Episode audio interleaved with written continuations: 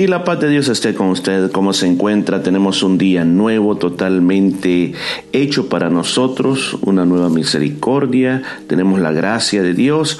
Así que bueno, hay que tomar tiempo para alimentarse la palabra. De ahí depende nuestra fortaleza espiritual. Por eso nos preocupamos todos los días de traerle esta porción del libro de los Salmos para que nos inspire. Así que hoy vamos al siempre Salmo 119. Comenzamos en el versículo 73 hacia el versículo 80. Estamos aprendiendo el alefato hebreo. Vamos a la letra Yod, Yod. Y veamos lo que nos dice la palabra para este día. Tus manos me hicieron y me formaron.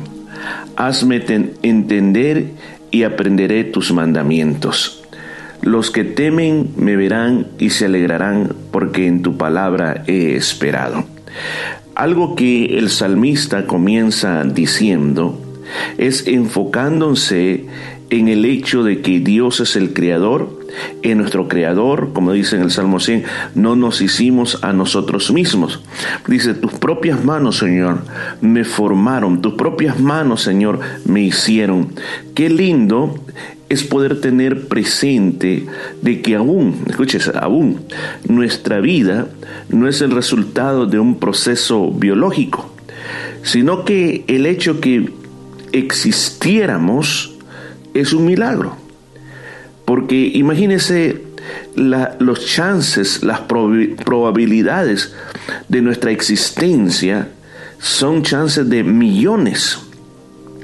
Porque es entendido dentro de la ciencia médica que cuando un hombre fecunda a una mujer, hay millones y millones de espermatozoides que van en una carrera para ver quién es el primero que entra a ese huevo, a ese ovario.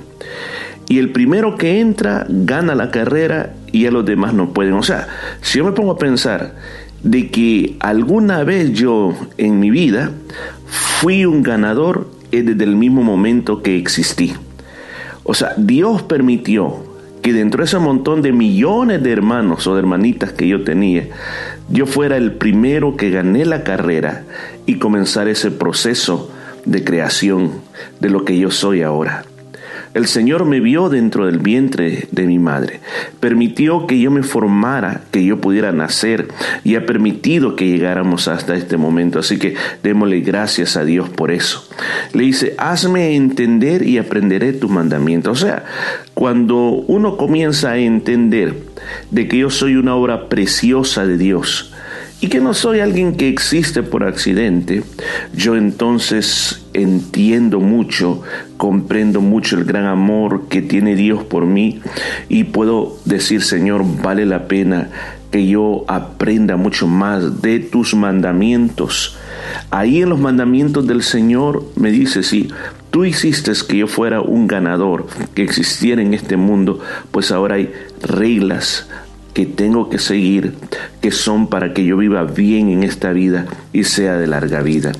Dice, los que te temen me verán y se alegrarán, porque en tu palabra es esperado.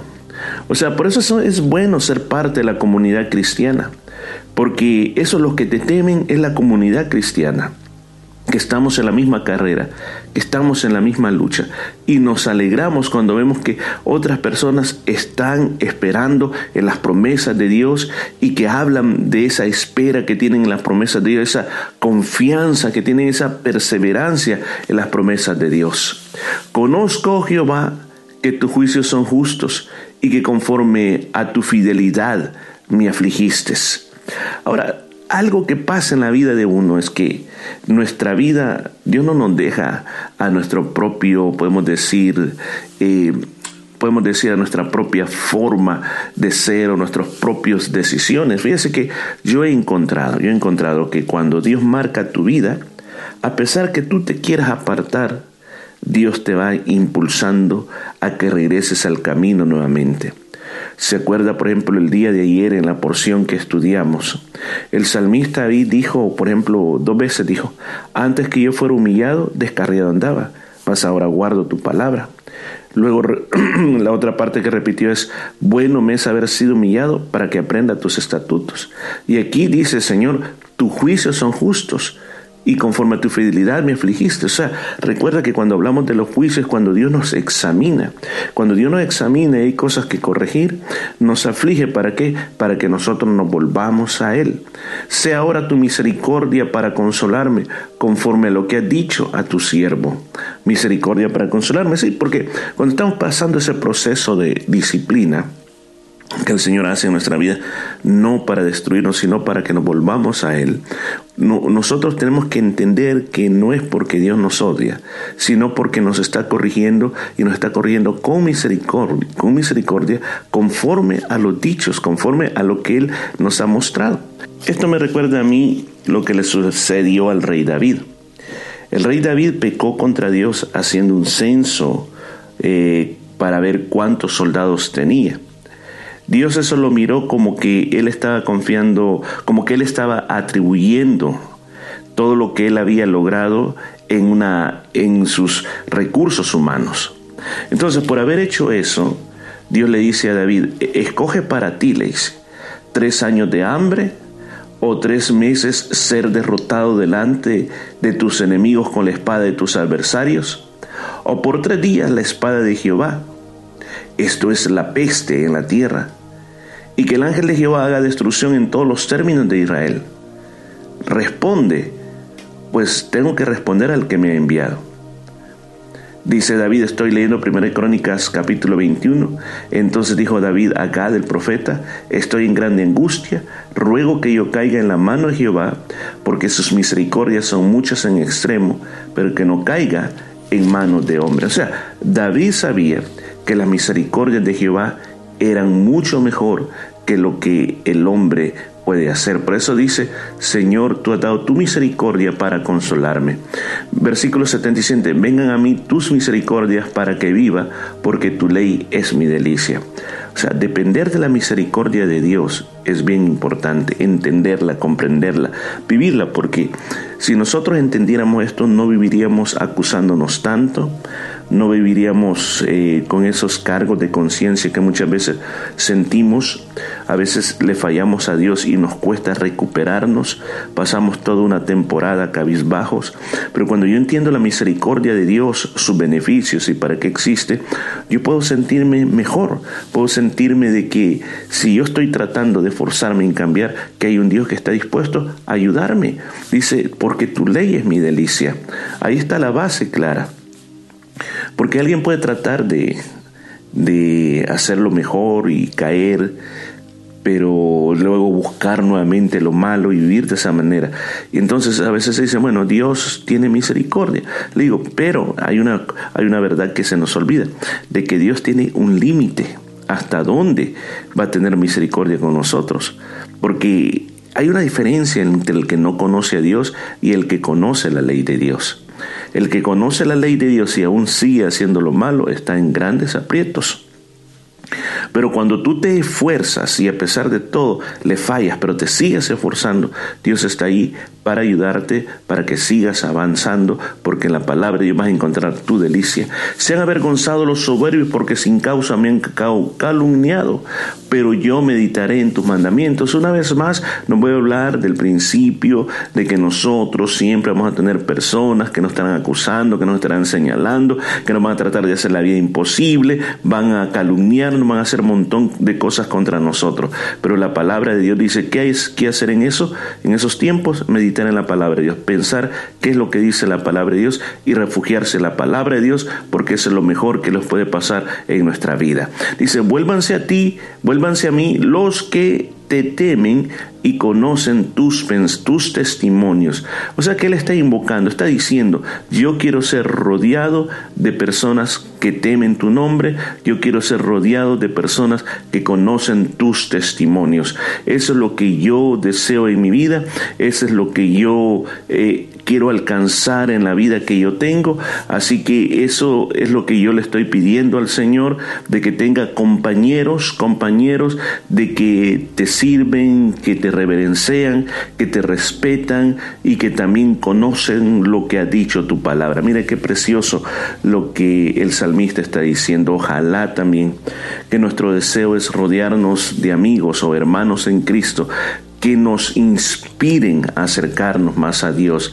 Sea mi corazón íntegro en tus estatutos para que no sea yo avergonzado. Algo lo que el enemigo hace es tratar de avergonzarnos. ¿Cómo nos avergüenza?